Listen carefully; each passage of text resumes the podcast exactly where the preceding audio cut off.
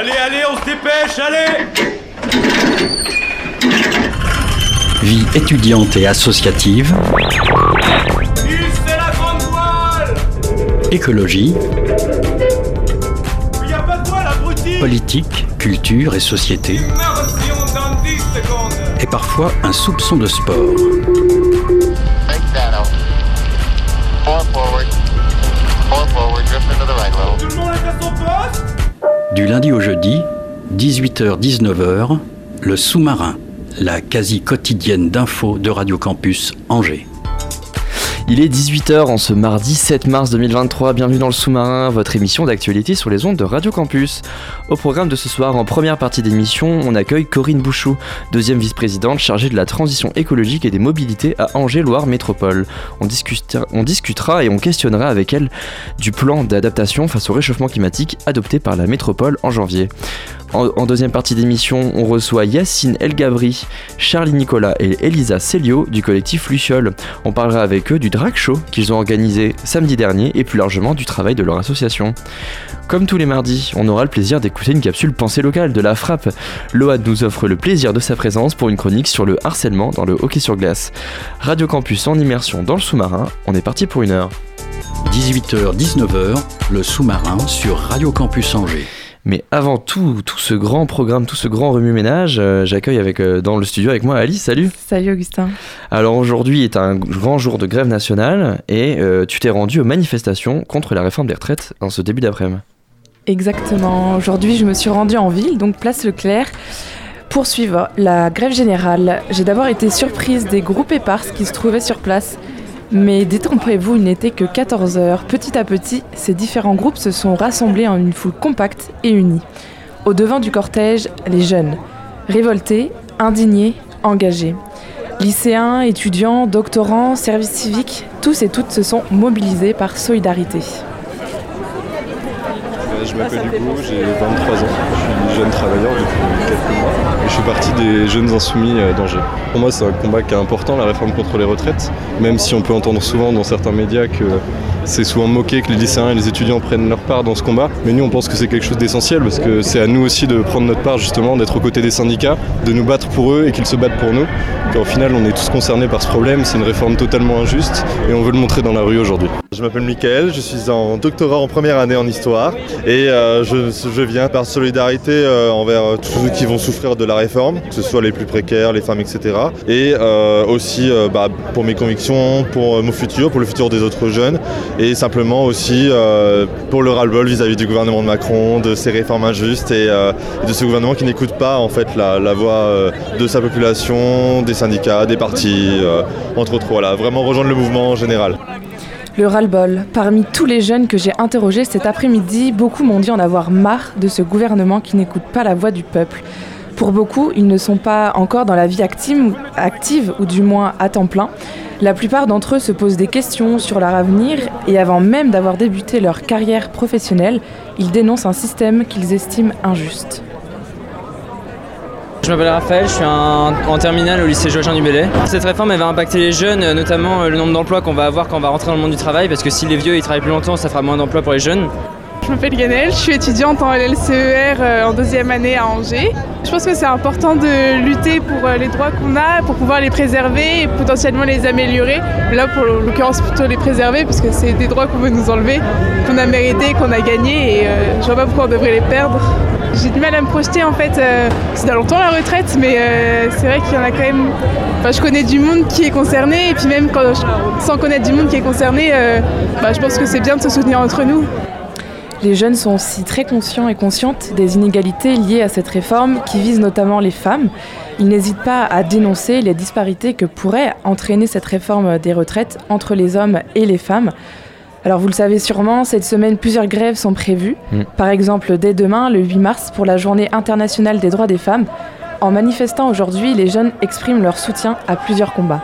Moi c'est Clémence, euh, je vais avoir 23 ans cette année et je suis en service civique à la FEV aussi. Moi je pense beaucoup aux femmes aussi parce qu'on le dit souvent mais c'est les premières touchées par cette réforme parce qu'elles font partie des travailleurs qui occupent les, les travaux les plus pauvres et je trouve ça important d'être présent pour elles et euh, bah, en tant que femme je trouve ça très important aussi de montrer qu'on est là.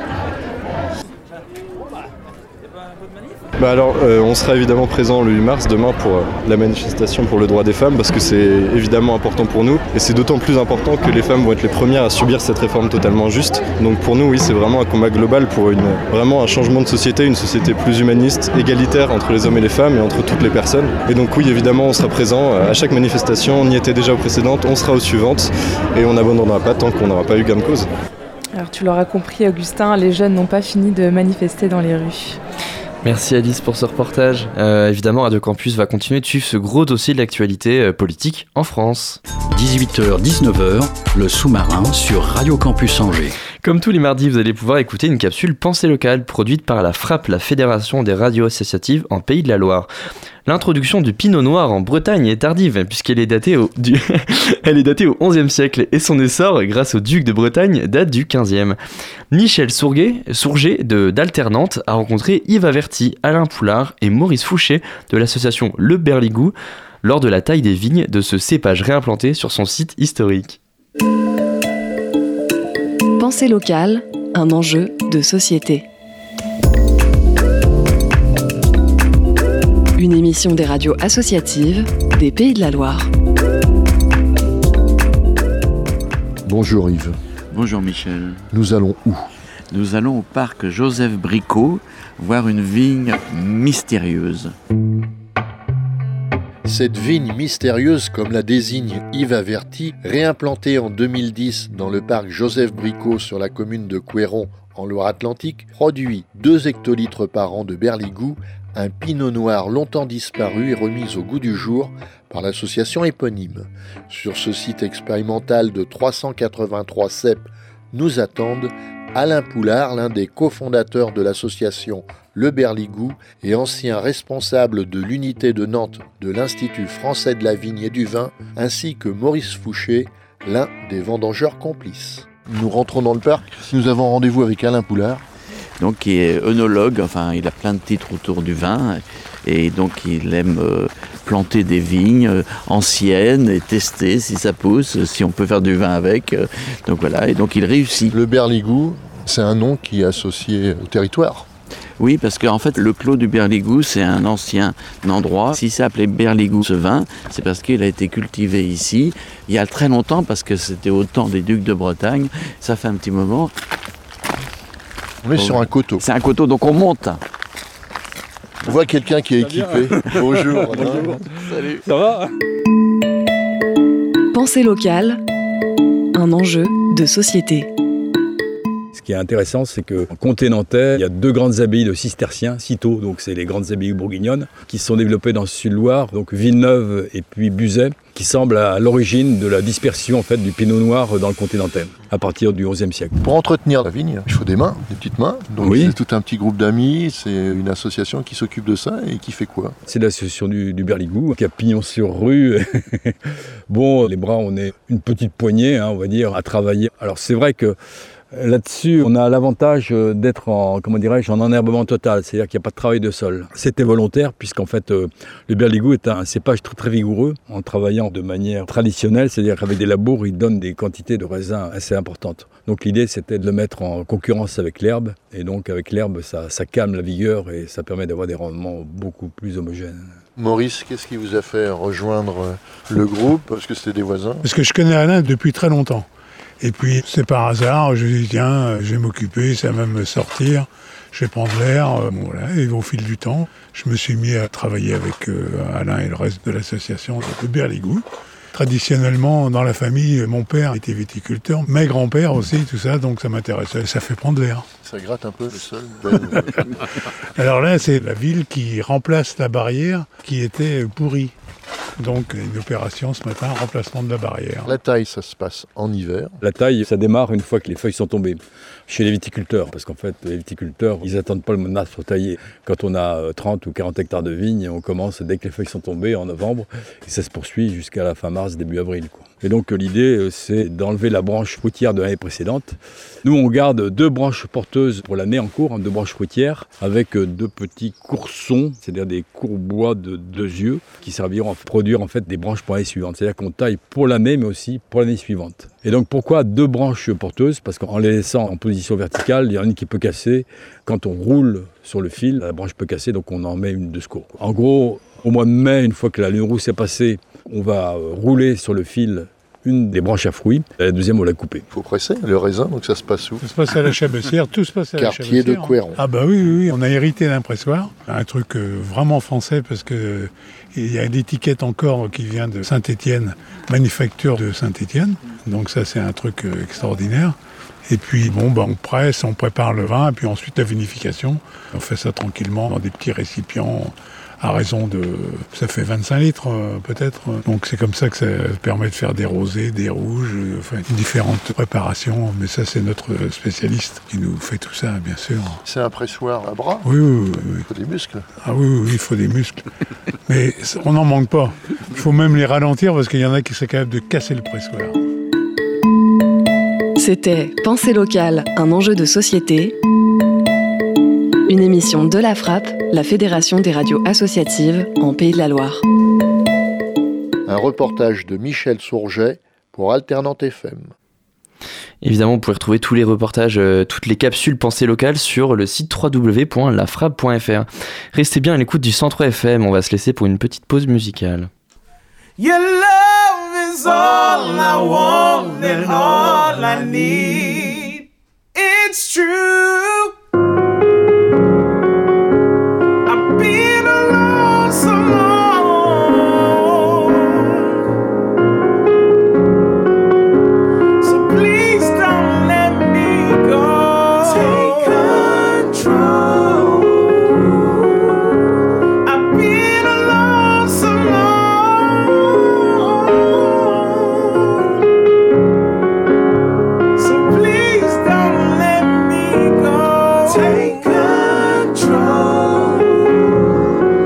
Control, of control. Here's for me, for me to behold. You give me ocean a reason to moan. I'll give you passion and keys to my soul.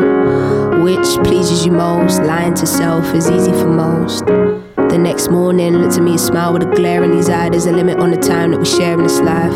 Let go and let God handle it. Tell me what it is that you really fear in this life. Sometimes when you have trauma, you think trauma's gonna show up at your door anytime. Call me anytime, lost in my head, more than a sign. Two bodies intertwined, an electric feel right now, cause the energies match. New territory ran, the connection builds, and you have memories attached. Hard to let go. You wouldn't do me like that. Time heals, but the love never died for you. Had to let go with the pride for you. I'm mature, put it all on the line for you. No, you wanna hear my truth, I wanna hear yours. I'm listening too. Looking through a wabi sabi lens, so I get wabi sabi view. I don't wanna hear bad news. Look at how far we come at a time when we got the most shit to lose.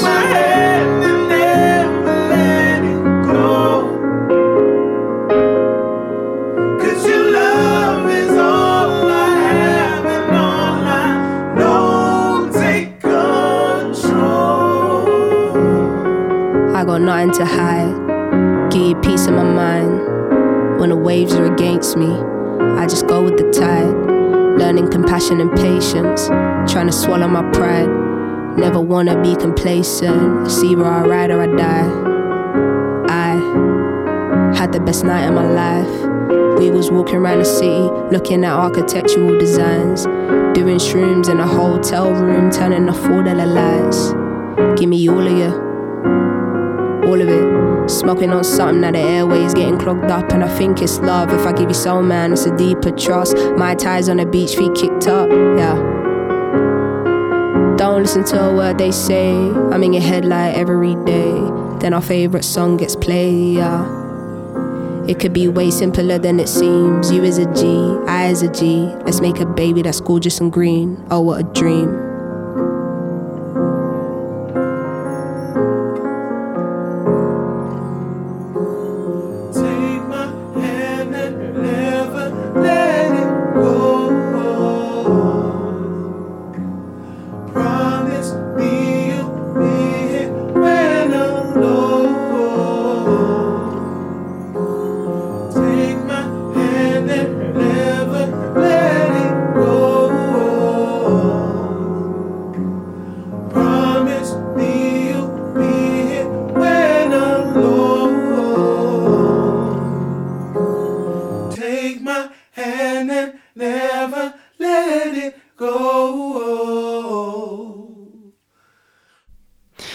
Voix de Little Sims sur, euh, sur les ondes du Centre FM, ça fait trop plaisir, c'est une rappeuse que j'adore. On vient d'écouter Control, euh, qui vient de, de son dernier album, c'est la dernière track de son dernier album, qui s'appelle No Thank You, Little Sims, une artiste anglaise. 18h-19h, le sous-marin sur Radio Campus Angers. Le 16 janvier dernier, le Conseil communautaire d'Angers-Loire Métropole a adopté un plan dit d'adaptation face au dérèglement climatique. Euh, pour en parler avec nous, j'accueille Corinne Bouchou. Bonsoir. Bonsoir. Euh, vous êtes la deuxième vice-présidente chargée de la transition écologique et des mobilités, euh, donc à Angers-Loire Métropole. À l'horizon 2050-2100, on parle de 4 degrés en plus par rapport aux, aux, années 60, 35 journées chaudes en plus des 50 actuelles. Donc une journée chaude, c'est quoi? C'est une journée avec un maximal supérieur à 25 degrés Celsius. On peut lire ça donc dans votre synthèse de diagnostic de vulnérabilité que vous avez fait en, préambule de, de ce plan. Euh, donc ce plan d'adaptation, il comporte trois axes avec 120 projets et dont 39 qui sont déjà engagés. Euh, on, va, on va détailler ensemble voilà, tous ces axes et, voir et, aussi le questionner. Dans le cadre de l'axe Assurer la résilience des habitants et des communautés, vous proposez à travers la plateforme Mieux chez moi un accompagnement pour la rénovation thermique des habitations. C'est un projet qui a été lancé en 2016. Quel bilan vous en faites aujourd'hui? Alors tout d'abord, je, je, vous remercie de votre invitation parce que c'est un sujet très important. Euh, avant de répondre à votre question, je voudrais quand même euh, préciser quelque chose parce qu'il peut y avoir euh, dans la tête du grand public parfois une confusion entre deux notions qui sont très différentes. Euh, il y a une situation actuelle que nous connaissons tous et pour laquelle euh, les pays du monde ont pris des engagements à la COP de Paris. Mm. Et donc nous devons nous efforcer d'atténuer nos émissions de CO2 et vivre autrement. Ça fait partie de votre projet, on en voilà, parlera après voilà. de, de, cette réduction Donc des, ça, c'est un objectif politique important, d'atténuer nos émissions de CO2 dans les deux domaines où, où c'est le plus important. Et donc ça, c'est ce que nous voulons faire pour contrer la tendance actuelle. Donc mmh. ça, c'est une politique exigeante. D'un autre côté, il ne faut pas nier ce qui se passe actuellement, il faut prendre en compte malheureusement les tendances qui se dessinent et acter que le changement climatique, même si nous faisons beaucoup d'efforts, risque de nous amener avec 2, 3, et peut-être même 4 degrés de plus. Et donc la problématique de ce plan, c'est de se dire que faisons-nous si ce contre quoi nous luttons mmh. advient? Comment faisons-nous pour vivre pacifiquement encore ensemble? Et euh, à la fois, il y a des questions de confort, il y a des questions de paix civile, il y a des questions de concorde. Et donc ce document, en fait, vise à faire de la prospective pour dire, en fait, comment nous allons nous organiser face à ce qui est quand même un risque majeur. Mmh. Alors du coup, vous me parlez d'un programme qui est un aspect extrêmement limité. Mieux chez moi, si vous voulez, c'est quelque part, en fait, plutôt pour moi l'objectif d'atténuation. C'est-à-dire qu'en fait, isoler nos bâtiments, mmh. euh, rénover, etc. Euh, c'est pour, pour les avoir... particuliers notamment, Et... mais vous avez aussi des politiques pour les bâtiments publics. Voilà, euh... donc dans, dans ce domaine-là, évidemment, le but c'est d'être plus vertueux, d'aller vers des, des, bâtiments qui sont passifs, etc. Donc ça, c'est le but d'atténuer mmh. et d'être d'être bon dans ce domaine-là. Néanmoins, il faut habiter ces, ces, bâtiments, il faut pouvoir y dormir la nuit, mmh. il faut pouvoir travailler le jour. Et donc la question est simple, c'est de dire comment est-ce que avec le bâti tel qu'il existe et que nous allons l'améliorer, on fait pour vivre avec, par exemple, une chaleur, on l'a vu l'été dernier, qui peut être non pas comme jadis de 25 ou 30 degrés, mais ce qu'on a expérimenté pour la première fois, c'est 40 degrés. Mmh. Et ça, ça change tout. Donc c'est ça la question, c'est de savoir comment est-ce que on survit dans des conditions euh, climatiques qui sont extrêmes. Voilà, et donc c'est un des aspects. Et donc justement, ce, ce euh cet accompagnement pour la rénovation thermique des, habitants qui est quand même euh, un enjeu pour lutter contre le gaspillage énergétique. Euh, voilà, 2016, ça fait 7 ans, vous, en tirez, je, je, reviens un peu dessus, mais en termes de nombre d'habitations, qu'est-ce que vous avez réussi à faire et comment, qu'est-ce que vous espérez pour aller plus loin? Alors, si on est euh, positif, ce qui est toujours ma tendance, on peut dire qu'on a fait 5 fois mieux que les objectifs qui, a été, qui, ont été fixés au moment du lancement du plan. Donc, x 5, c'est positif. Après, on a des sujets où on est plutôt bon. Par mmh. exemple, les bailleurs sociaux ont pris leur part et donc euh, tout ce qui est euh, ce qu'on appelait autrefois les HLM, etc., mmh. ont été bien, euh, bien isolés et on y survit. En revanche, euh, il reste une problématique du mal logement et donc connaissent notamment euh, certains étudiants hein, mmh. qui sont dans des logements qui sont à la limite parfois de de quelque chose qui serait de l'ordre de l'inconfort, voire de l'insalubre. Mmh. Et là, effectivement, on a des enjeux extrêmement importants parce que ce sont les propriétaires qui doivent faire les investissements oui. et qui n'ont pas toujours très envie de faire cet investissement, euh, sachant qu'ils trouvent très facilement des locataires. Donc là, on a un vrai sujet euh, de pédagogie où on doit encore euh, améliorer les choses. Si, par exemple, je prends le logement étudiant. Mmh. Si je prends le patrimoine de l'agglomération et de la ville, là, vraiment, on va dans le bon sens. Les écoles sont de mieux en mieux protégées. On y fait des, des îlots de fraîcheur, ce qui est en extérieur chaleur, mais qui va permettre d'atténuer euh, Les îlots de chaleur du béton. Voilà, euh, exactement. Et puis on a aussi des rénovations ambitieuses. Je peux prendre une école où je- que je connais bien, l'école d'acier,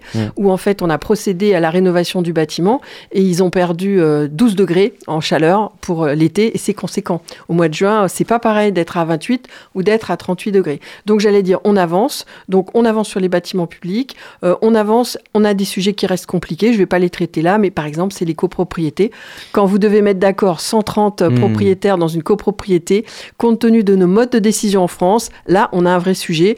Il faut une évolution de la loi, selon moi, et plus d'incitation. Voilà. Donc il y a des sujets où on fait bien, il y a des sujets où on peut faire mieux. On peut juste dire que le succès de la plateforme, il est important parce qu'il y a énormément de demandes et Mm. qu'actuellement, les artisans n'arrivent pas à faire face à la demande. Et euh, effectivement, l'isolation thermique est vraiment un enjeu primordial. Euh, en 2022, le gouvernement il a réduit les aides pour les travaux d'isolation. Euh, comment la ville, elle se saisit de cette problématique euh, avec un État qui s'est désengagé et euh, avec ce nouveau plan euh, d'adaptation Qu'est-ce que vous vous engagez, par exemple, en termes de budget dans, dans, ce, dans, ce, dans, cette, dans ce domaine?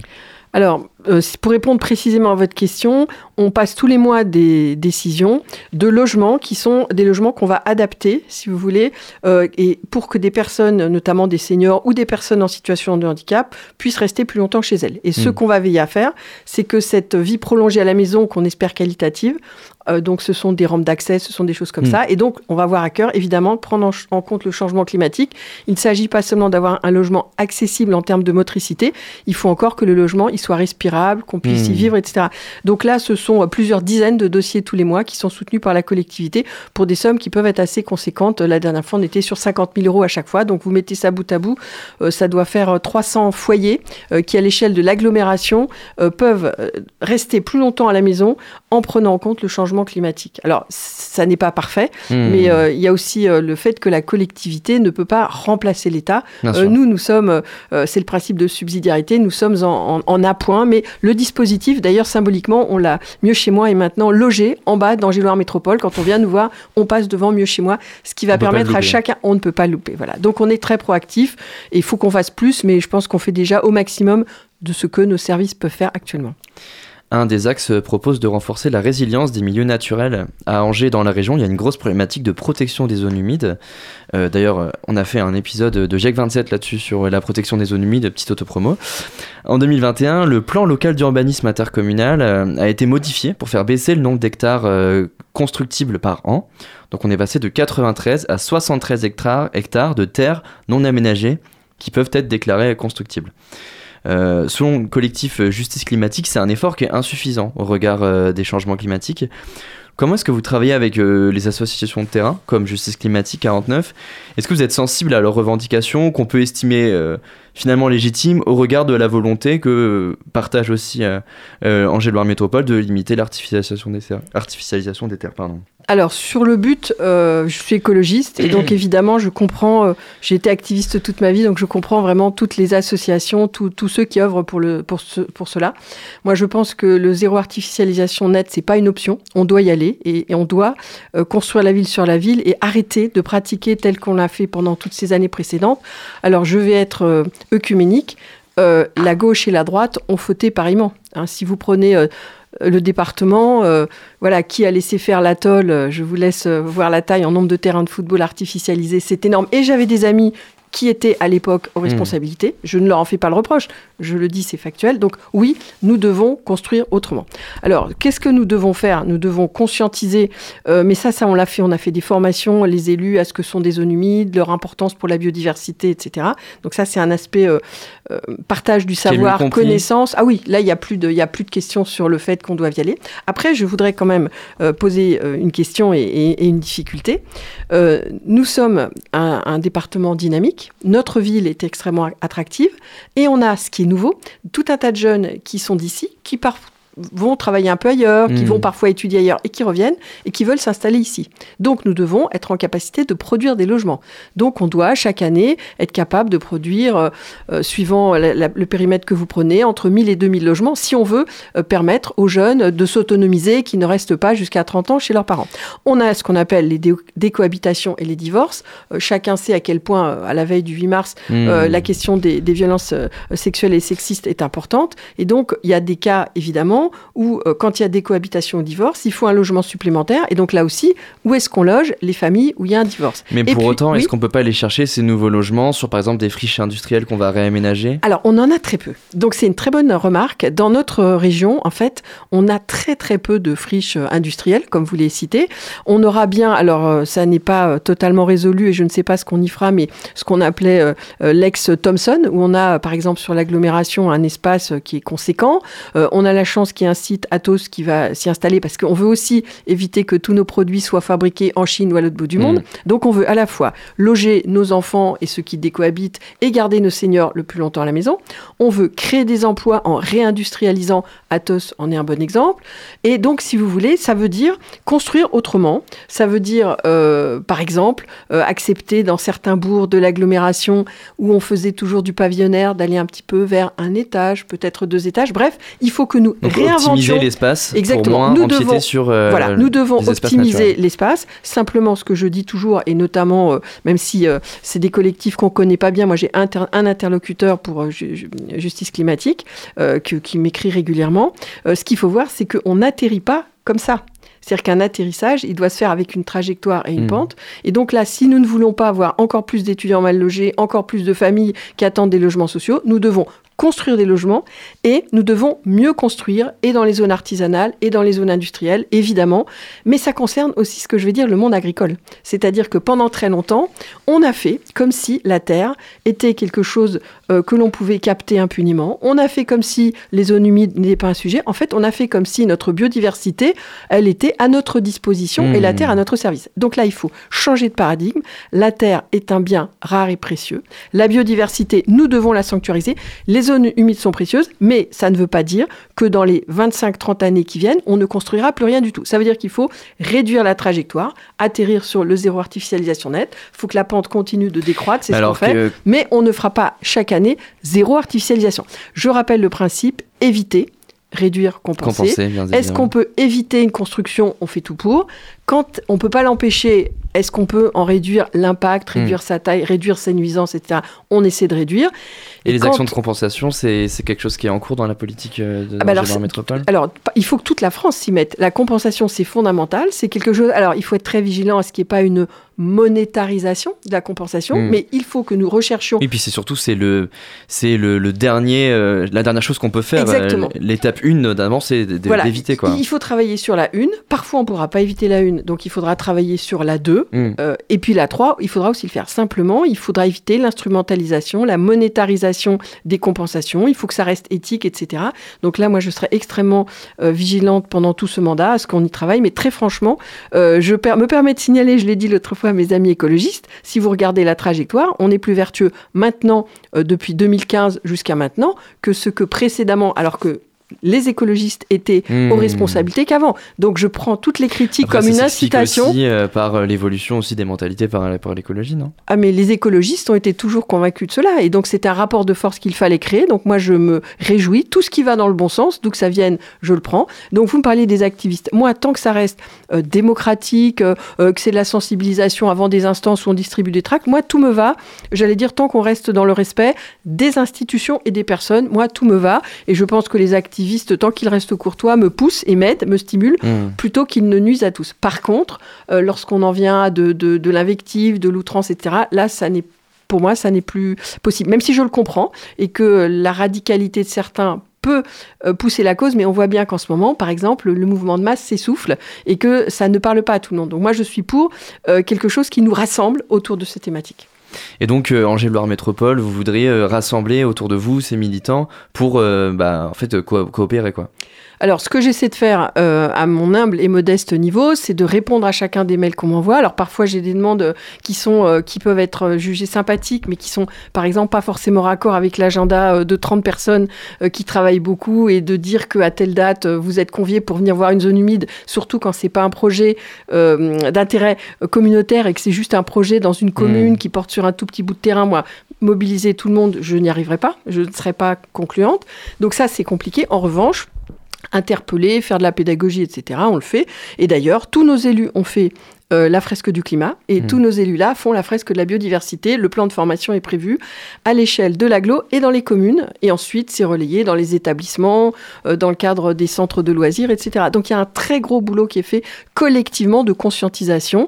Simplement, moi, ce à quoi je m'attache, c'est de le faire avec tout le monde. Euh, dans, Mm. dans mon équipe, l'équipe avec laquelle je travaille, tous les maires, ils ne sont pas tous, depuis l'âge de 12 ans, des écologistes. Et on, on ne n'est pas écologiste, on le devient. C'est ce que j'essaie de faire, de les convaincre euh, que c'est une cause indispensable, que c'est une cause fondamentale et qu'on ne peut pas faire sans. Et on peut pas réduire plus rapidement ce nombre d'hectares par an constructibles. Alors, euh, alors on pourrait. Parce que là, en on ne parle, on parle construisant- non, non, mais de je peux 2015 répondre, à je peux 2021. répondre. Non, mais je et là, peux répondre. 2021, on est encore Ouais. à 73. Alors, mais- Renégocier plus rapidement le plan local d'urbanisme, par Alors, exemple euh, on- le, le document est à l'étude, hein, donc on y travaille. Mais je répète, si vous voulez faire entre 1000 et 2000 logements, bah, il faut bien les mettre quelque part. Si vous voulez encore des emplois, enfin, je veux dire, on veut pas que, de- que tout le monde soit sans travail. Mm. Il faut aussi l'endroit. Et puis, je vais prendre un exemple très simple. Nos artisans qui vont faire la rénovation énergétique, nos maçons, nos électriciens, nos plombiers, etc., ils ont aussi besoin de s'agrandir dans les zones où ils sont. Mm. Donc, j'allais dire, l'économie, si on, si, on, si on veut une économie encore productive et on veut relocaliser des choses qui sont au loin pour les remettre dans l'agglomération, pardon, mais il faut bien mettre quelque part les personnes qui quittent leur maison. Euh, il faut bien mettre quelque part ces entreprises qui sont vertueuses, qui, Mm. qui peuvent créer à la fois des richesses, mais surtout aller dans le sens de l'écologie. Et donc, je pense que euh, être euh, réaliste, c'est de dire qu'il faut tendre vers le zéro artificialisation nette. Moi, c'est mon but, mais je ne sais pas le faire en 10 ans. C'est très clair. Il faut une une pente qui nous permette de construire autrement. Et là, on travaille avec tout ce qu'on appelle nos satellites, nos bras armés, Hmm. et donc euh, les haltères, les haltech, etc., qui doivent, et ils le font, apprendre à fonctionner autrement. Pour le dire autrement, on est passé du paradigme de l'attractivité pour la métropolisation à une communauté urbaine qui a fait de la transition écologique, de la culture et de la rénovation urbaine de ses quartiers sa politique commune. Donc c'est vrai qu'il y a une évolution dans la politique qui a été menée et elle est assumée collectivement. Hmm. Le, dernier axe aborde aussi la résilience des activités des organisations dans la ville. Euh, vous souhaitez apporter des outils aux acteurs locaux pour qu'ils puissent s'adapter au dérèglement climatique. Alors euh, concrètement, ces outils concernent surtout la gestion de crise. Quels outils vous proposez pour adapter nos organisations avant la crise Pour les anticiper? Alors, votre question est bonne. Je voudrais quand même redire quelque chose. Nous nous pro- proposons un plan d'adaptation, mais nous ne sommes pas dans une économie administrée telle qu'elle a existé euh, dans certains pays jusque dans les années euh, 90. Nous faisons des propositions. Nous proposons de rencontrer les acteurs. Hmm. Et moi, je ne peux pas me substituer, par exemple, aux entreprises. Nous pouvons rencontrer les entreprises. Nous pouvons leur poser des Après, questions. vous avez un pouvoir Nous pouvons- euh, de, de- par des règles, par euh, alors, des, des il mesures. il y a euh. les règles d'urbanisme qui évidemment vont nous aider puissamment. Donc ça, on y Hmm. travaille, on a fait une OAP. Enfin, on n'est pas sans rien faire. hein. Regardez les documents d'urbanisme d'aujourd'hui et ce qu'ils étaient il y a 15 ans. C'est clair qu'on a changé de paradigme. Donc, on travaille avec les documents d'urbanisme. En revanche, les entreprises doivent changer leur façon de voir les choses. Et je le redis parce que c'est un monde que, j'aime et dans lequel j'ai travaillé comme enseignante. Le monde agricole et toutes les entreprises doivent réfléchir à un autre paradigme. Je vais prendre un sujet très simple. Un autre paradigme. L'usage de l'eau, par exemple, Oui. c'est une question cruciale par rapport à l'adaptation au changement euh, climatique. climatique. Voilà, donc l'usage de l'eau va être une vraie question. Et donc, on, on y travaille euh, collectivement, euh, quotidiennement. Et donc, il y a une concurrence objective dans- entre les différents usages de l'eau. Dans notre région, bah, il y a objectivement euh, les- la- une centrale nucléaire qui utilise de l'eau. Donc ça, c'est une contrainte. Elle est là, euh, qu'on l'aime ou qu'on l'aime pas. Euh, on a l'usage de l'eau euh, bah, pour, euh, pour boire, pour, avec euh, des infrastructures qu'on entretient bien. Et puis, vous avez des modes de production agricole sur lesquels nous devons collectivement nous interroger, qui ne sont pas raccord avec nos objectifs Oui. euh, d'atténuation de, de- de nos pratiques. Et donc, c'est très clair que, en ce qui concerne l'agriculture, nous devons réfléchir à un autre mo- mode de développement agricole, économe en eau, où la ressource en eau n'est plus une Hmm. ressource illimitée, mais est une ressource rare. Donc, ça veut dire accompagner des agriculteurs qui veulent changer de pratique, euh, travailler autrement. Ce Là, dont on, on, peut avoir parle, un rôle. euh, ce qu'on fait une critique là, c'est la- l'agriculture intensive. Exactement, que nous Euh, connaissons dans notre département à certains endroits, bien sûr. Euh, à contrario, il y a beaucoup de solutions qui euh, ont été réfléchies, qu'on peut regrouper sur des pratiques agroécologiques. Et euh, ça fait partie aussi du plan, de, de, de ce plan d'adaptation, de vouloir euh, bah, aider, euh, les subventionner mieux, euh, aider les agriculteurs qui ont ce genre de pratiques, parce que la gestion de l'eau, c'est aussi la meilleure gestion des sols, meilleure conservation des sols, ça fait partie d'un tout. Et, eh ben, on manque d'agriculture alternative qui euh, permettent une meilleure gestion de l'eau. Alors vous avez raison, je rappelle que depuis la loi NOTRe, c'est la région qui est chef de file pour le développement économique. Donc nous, on peut aider, on peut influencer, mais nous sommes plus chef de file, ça change les choses. Mmh.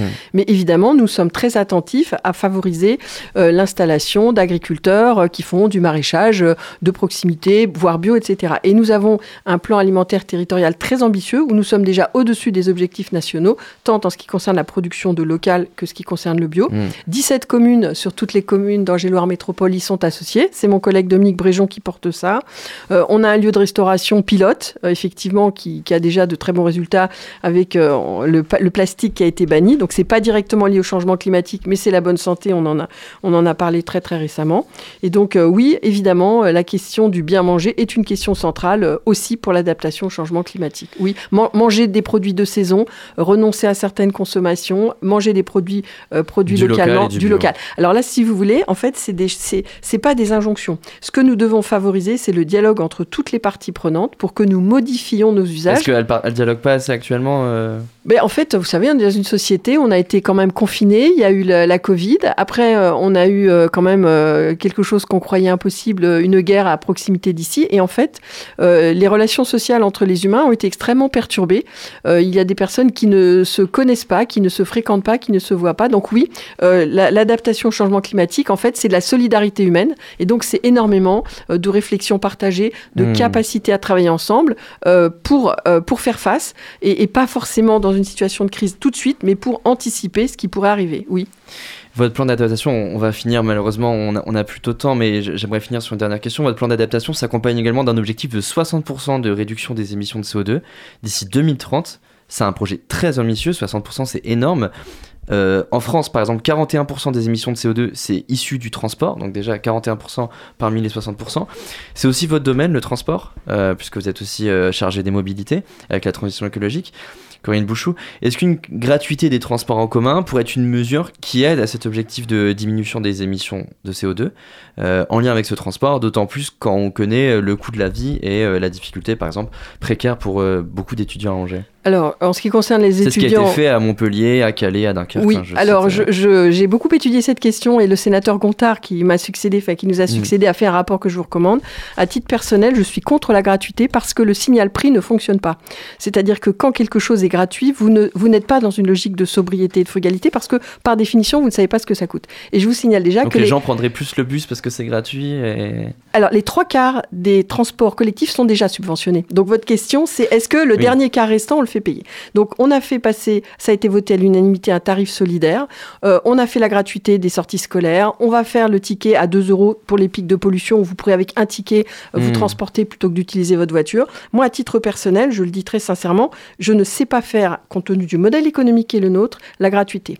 En revanche, ce que nous devons faire, c'est favoriser l'accès au tarif solidaire pour les plus de 26 ans. Le tarif étudiant est un des plus euh, compétitifs de France. Donc moi, je suis à titre personnel contre la, la gratuité. En revanche, nous devons favoriser euh, la connaissance de ce réseau. Donc on va faire connaître le 7 juillet le réseau aux Angevins. Et moi, je place de très Parce que grands s'ils le efforts. connaissent mieux, il va devenir moins cher et Alors non, il va être, utiliser il la- va la être, il va télé- être euh, la le-. Alors quand vous faites des enquêtes, ce que nous faisons euh, auprès de nos clients et ceux qui ne sont pas clients, on a un comité des usagers. En fait, le prix ne vient jamais dans le motif. Ce qui vient, ça peut être la fréquence, ça peut être le soir, etc. Donc une on a amélioration des services. Une amélioration. Ce qu'on a fait, on a fait plus 1 million de kilomètres, on est à plus 10% de l'offre et donc sera déployé le 7 juillet un réseau relooké totalement, intensifié, euh, qui va être costaud. Et donc moi mon espoir, c'est que on réussisse à faire ensemble, prendre conscience à tout le monde que nous devons changer nos usages.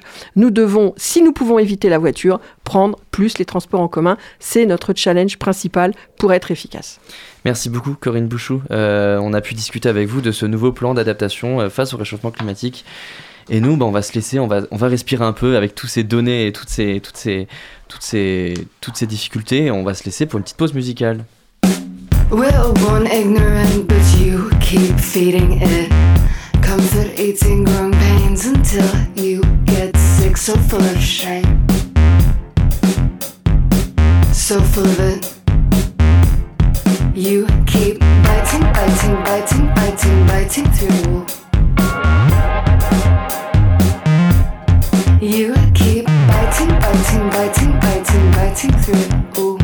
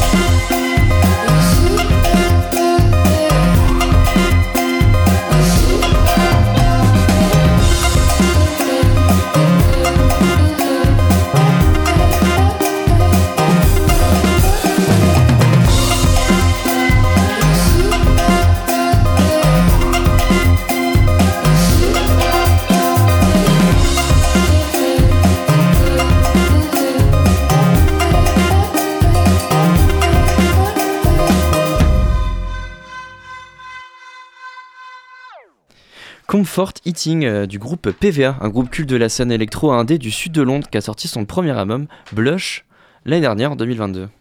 18h-19h, le sous-marin sur Radio Campus Angers. Dans le cadre du mois du genre organisé par l'Université d'Angers, on reçoit Yacine El Garbi, euh, Charlie Nicolas et Elisa Célio. Bonsoir à vous trois. Bonsoir. Bonsoir. Vous êtes membre du collectif Luciole. Euh, vous avez organisé une grande soirée le samedi 4 février, le samedi dernier, euh, au 122, avec une, une table ronde et un drag show. Euh, maintenant que c'est passé et que vous avez pu dormir, je ne sais pas si ça a été lourd comme organisation, euh, quel bilan vous faites de cette soirée? Vous en êtes satisfait? Oui, très satisfait. On a. Je vous invite à bien parler dans votre micro. Enfin, Du Ouais. Et du coup, euh, c'était une soirée qui s'est organisée autour d'une première partie euh, composée d'une table ronde avec euh, différents artistes queer qui reparlaient de la représentation queer au sein de dans la littérature. Mhm. J'ai pas pu assister à la euh, table ronde, mais les deux autres pourront en parler. Et ensuite, la deuxième partie, c'était un drag show, du coup, qui réunissait 11 artistes drag et qui s'articule autour de performances euh, de danse, de lip sync. euh, tout Il y avait même du, du théâtre, euh, enfin du euh, de l'humour, non Oui, c'est ça. ouais, La comédie, du chant, tout ce qui est. toutes ces formes ar- artistiques. hein. Et pourquoi est-ce que vous avez voulu mettre en avant euh, le drag euh, à cette occasion du mois du genre? Et ben, c'est un événement qu'on avait déjà fait l'année dernière. Ouais, en mai, c'est ça, euh, fin avril, À la euh même date, il me semble. Ah ouais, ok. Euh, à confirmer. Mais c'était un événement qui avait plutôt bien fonctionné, qui permettait de, re- de regrouper tous les membres du collectif ainsi que toute la communauté LGBTQIA+, Mm. et qui permet de représenter, qui permet une forme de représentation et qui permet euh, aussi de c'est important pour nous de permettre euh, à chacun de pouvoir euh, se représenter dans Mm. des personnalités qui sont pas forcément conformes à ce qu'on peut voir en général. Et ça permet à chacun qui questionne son identité de genre ou son orientation sexuelle de s'identifier à ces personnes. Ces personnes. Euh, votre collectif, le collectif Luciole, a pour objectif de lutter contre les discriminations donc homophobes, biphobes et transphobes dans le milieu étudiant, mais pas que. Euh, en 2023, c'est quoi votre constat sur ces discriminations dans la vie étudiante angevine Euh, nous, on trouve que, euh, en tout cas à l'université, euh, ce qu'on a, qu'on a pu voir de toute façon à l'université d'Angers, on a fait des campagnes. Et moi, en tant que première année de, en, en, li- en licence, j'ai pas trouvé que euh, les, les, les actes homophobes ou transphobes aient- vraiment avaient sa place. J'en ai pas vu et on m'en a jamais raconté, mais on sait que dans le milieu étudiant et dans tous les milieux encore aujourd'hui en France, euh, ça peut être le cas. Aujourd'hui, j'en ai pas vu et je suis quand même assez content euh, d'être dans le collectif Luciole pour euh, lutter contre ça. Mais c'est une bonne chose que j'en ai qu'on qu'on qu'on en ait pas vu encore. Hmm. Et comment votre, votre collectif il agit sur le terrain pour lutter contre ces discriminations? Et bien souvent, au cours des dernières années, on a surtout agi en tant que avec des témoignages, des témoignages de gens. On travaille aussi avec euh, l'association euh, LGBT d'Angers, euh, Quasar, qui s'occupe de, de la Pride. Et euh, bah, c'est pareil que eux, on leur rapporte, on leur rapporte des événements qui s'est passé à Angers ou même nous à l'université, et nous, on avise en fonction de ça. Et euh, j'imagine que votre action elle se compose aussi avec un, un travail d'éducation. Je pense que ça, ça fait partie intégrante de, de, de vos actions. Comment est-ce que vous arrivez à toucher les étudiants et étudiantes euh, sur ces problématiques de discrimination? Euh, là, on a commencé une. Je me permets Pardon. de vous avancer le micro. Une, euh, une gazette. euh, ce mois-ci, du coup, c'était sur le drag show. On l'année- la semaine prochaine, euh, la- la- le mois prochain, c'est sur le travail du sexe. Le mois de mai, sur la Gay Pride. Donc, euh, des gazettes qu'on met euh, à disposition pendant les événements qu'on fait pour donner un peu de visibilité à- au collectif. Est-ce qu'il y a aussi un travail d'éducation avec euh, le, le corps enseignant et administratif euh, de, de l'université, j'imagine? Oui, c'est ça. On est présent dans les différentes commissions de l'université et c'est notamment le collectif qui a travaillé avec l'université pour mettre en place le prénom d'usage au moment de l'inscription Mm. pour que les personnes euh, qui ne euh, qui du coup puissent indiquer leur prénom d'usage au moment de l'inscription et non celui qui est accessible sur leur document d'identité. Ouais. Euh, dans, vos messages sur, euh, sur euh, enfin le 7 décembre dernier pardon excusez-moi vous avez publié sur vos réseaux que le collectif est en voie d'extinction. Alors désolé je parle d'un truc qui est peut-être un peu compliqué pour vous. Vous aviez fait une réunion spéciale le 15 décembre. Est-ce que aujourd'hui le collectif est toujours en danger? Moi, j'y ai assisté à cette réunion le 15 décembre et c'était l'ancien bureau qui avait euh, émis ce message que euh, le collectif était en danger. En effet, euh, le début d'année scolaire Ouais. n'avait pas été très bon pour eux, ils n'avaient pas eu beaucoup d'adhésion.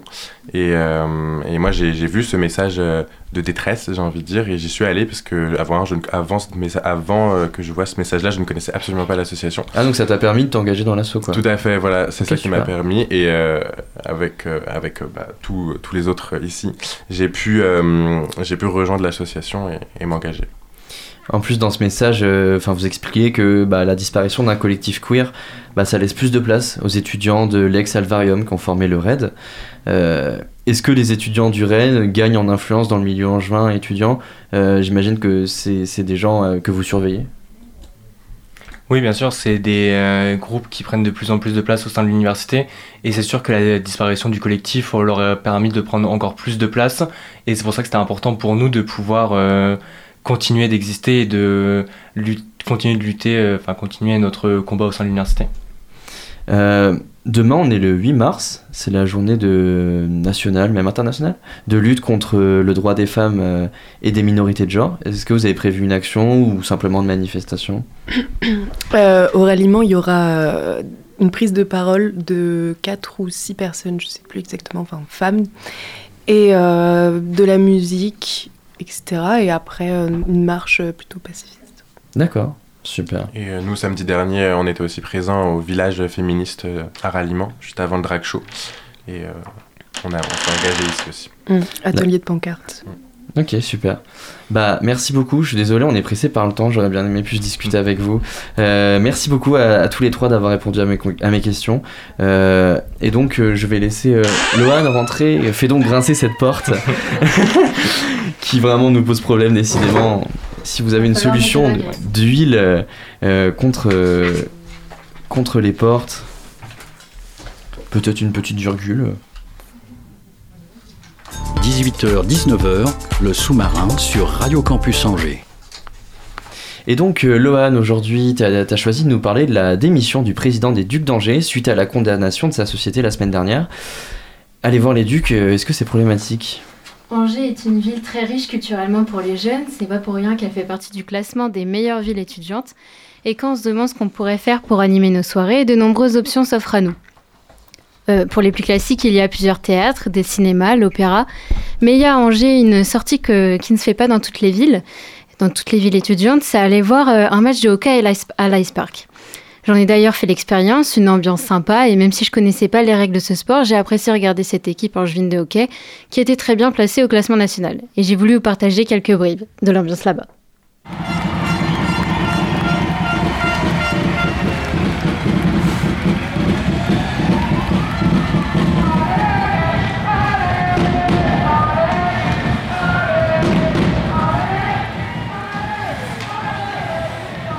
Cependant, cependant, il y a une petite ombre au tableau et cette ombre, c'est le président des Ducs d'Angers, Grosse ombre. Michael Jurek, le très apprécié président des Ducs d'Angers qui traîne depuis 2016 une affaire d'harcèlement sexuel. Et il a fallu, écoutez bien, 6 ans pour que cette affaire le rattrape jusqu'à la semaine dernière. En effet, on a appris jeudi dernier que le président des Ducs d'Angers démissionnait car, je cite, la violence et le déchaînement médiatique avec lesquels cette affaire a été traitée depuis plusieurs années rendent impossible la poursuite des travaux engagés au sein des Ducs d'Angers. En simple, L'ancien président des Ducs d'Angers a cette fois-ci dû démissionner car il a enfin été condamné le 15 février dernier. Plus précisément, c'est son ancienne société qui, dans laquelle les faits ont eu lieu qui a été condamné. Une petite victoire pour le, colli- pour le collectif écoféministe Les Lanternes 49 qui dénonce l'omerta concernant les auteurs de violences sexuelles qui a lieu dans le, mi- dans le milieu associatif et sportif notamment. Hmm. Ça fait penser à Noël Le Gret, euh, si je puis me permettre. Petit parallèle. Finalement, on croyait avoir trouvé une sortie cool à faire sur Angers et on se retrouve encore une fois à devoir dealer entre nos principes et nos loisirs. C'était la même chose pour les JO sans neige en Chine et pendant la Coupe du Monde 2022 au Qatar avec des stades climatisés dans un désert. On peut aussi parler des affaires de violences sexuelles dans le patinage artistique. Bref, pas un milieu n'a été épargné par les controverses. En tout cas, pour le hockey sur glace à Angers, on est content d'y aller parce que ça rassemble. La preuve, quand on entend les chants d'encouragement et le public euh, qui crie en concert quand un but est marqué.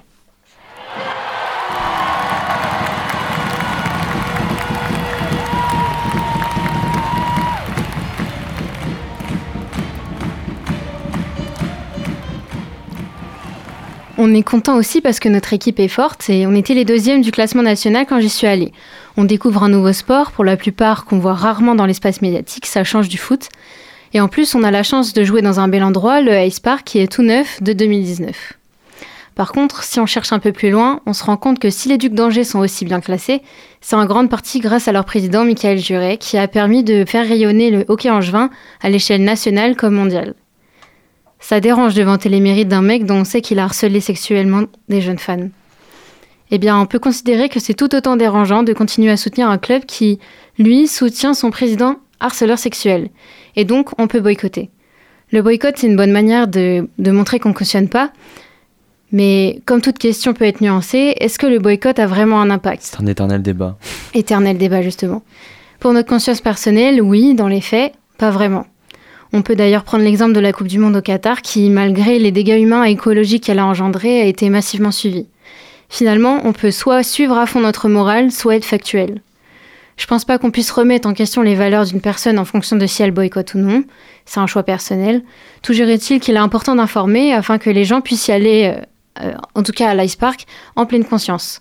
Personnellement, j'avais vaguement entendu parler cette histoire, mais c'est qu'après cette soirée à l'Ice Park qu'on me l'a rappelé. Et euh, j'avais d'ailleurs commencé à écrire cette chronique avant que la société de Michael Juret soit condamnée. Aujourd'hui, Michael Juret n'est plus à la présidence des Ducs d'Angers, ni ses collaborateurs, mais il est important de souligner que le conseil d'administration le soutient toujours. En tout cas, pour les prochaines fois, vous saurez. Et maintenant, il nous reste plus qu'à trouver des nouvelles sorties, de nouvelles sorties culturelles non controversées à faire sur Angers. Merci Lohan euh, de cette super chronique. Et c'est vrai que ça fait peur et en même temps ça fait un peu effet boys club comme d'hab dans beaucoup de fédérations sportives. Malheureusement, l'heure tourne et le sous-marin remonte vers la surface. Merci à toutes et à tous de nous avoir écoutés. Merci à nos invités pour leur participation. Merci à Lohan et Alice pour leur chronique. À la technique, c'était Léo. Merci à lui. Merci aussi à Étienne, notre programmateur musical universel de la radio. On se retrouve demain à 18h pour le prochain sous-marin. Et d'ici là, n'oubliez pas, les bonnes ondes, c'est pour tout le monde. Retrouvez le sous-marin en podcast sur toutes les plateformes et sur le www.radiocampusangers.com.